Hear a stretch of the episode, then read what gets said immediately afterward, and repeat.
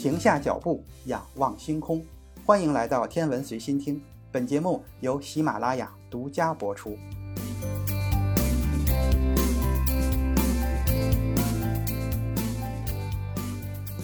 欢迎收听原创严选。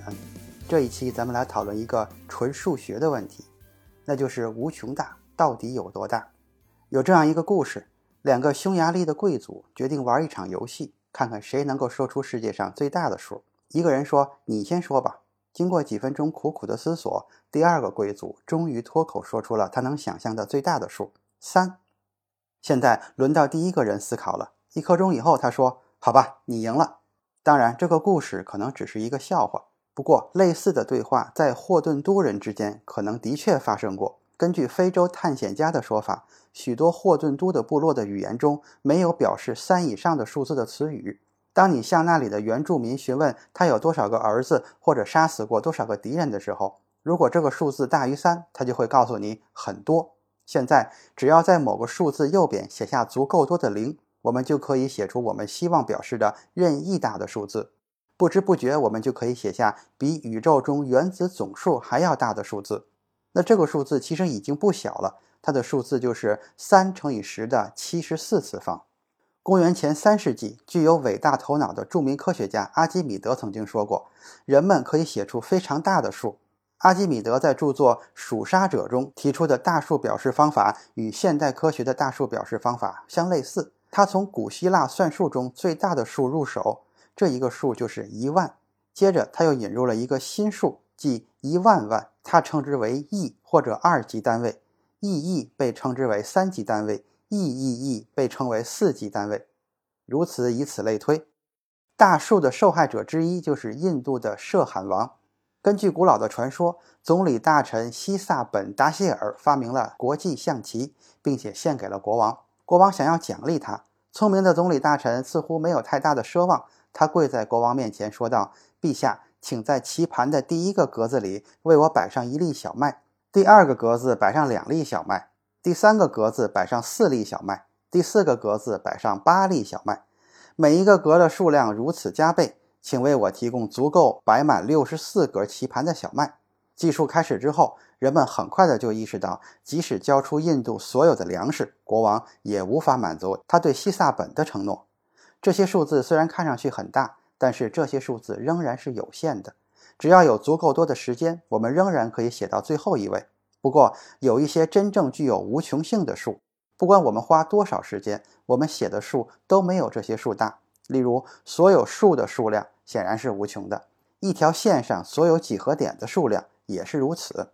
像这种无穷大的数字，在数学上经常会碰到，但是没有人能够真正想象出无穷大的数字到底有多大。数学家对无穷大的数字做过很多的研究，发现它的性质跟普通的数字完全不同。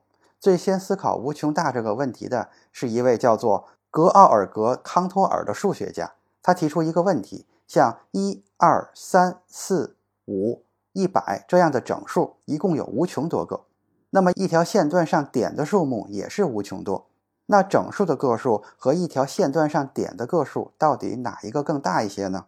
你肯定会想，既然都是无穷大，那还怎么比呢？无处下手啊！但数学家还真想出了一个办法，叫做一一对应。还记得刚才所说的霍顿都人吗？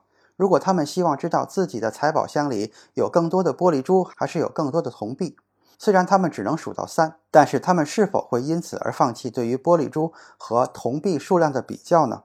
当然不会。如果足够聪明，他们可以一件一件的比较玻璃珠和铜币，把一个玻璃珠放在一个铜币旁边，把另一个玻璃珠放在另一个铜币旁边。这样一直放下去，如果玻璃珠用光了，铜币还剩下一些，就说明铜币多于玻璃珠；如果铜币用光了，玻璃珠还剩下一些，这就说明玻璃珠多于铜币；如果同时用光了，那就是玻璃珠和铜币一样多。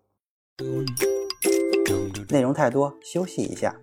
主播已经开通了洗米团的功能，加入洗米团就能畅听所有的单集付费声音，同时还能超前听音频。还有专享的圈子动态，还等什么？赶紧加入吧！推广期价格优惠哟。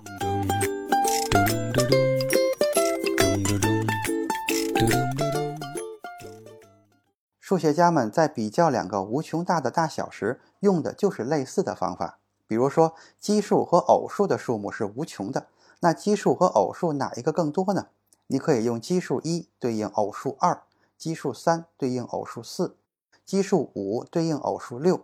这样一来，就会发现奇偶数可以一一对应，所以奇数的总数和偶数的总数是相等的。